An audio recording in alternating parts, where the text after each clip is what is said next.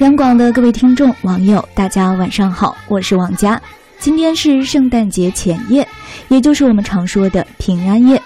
虽说这是西方的节日啊，但是放眼望去，满世界都弥漫着浓浓的节日气息。不知道今年的平安夜你打算怎么过呢？有没有送苹果给亲朋好友呢？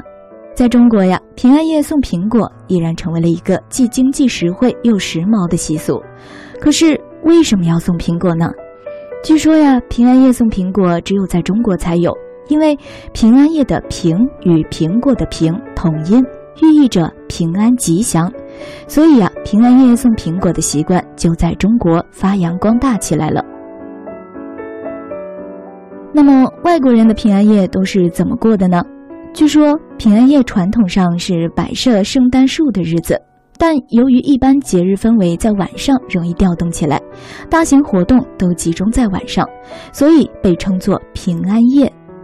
届时，千千万万的欧美人将风尘仆仆地赶回家中团聚，与家人共进丰盛的晚餐，然后围坐在熊熊燃烧的火炉旁弹琴唱歌，共叙天伦之乐。或者呀，举办一个别开生面的化妆舞会，通宵达旦的庆祝，以迎接圣诞节的到来。也有人说，平安夜是基督教的节日。其实，不论是送苹果，还是与家人团聚，不论是中国的传统节日，还是西方人的佳节，我们所希望的，不过只是一份简单的幸福而已。你说是不是呢？好了，说了这么多，祝各位亲爱的朋友节日快乐！平安幸福，晚安。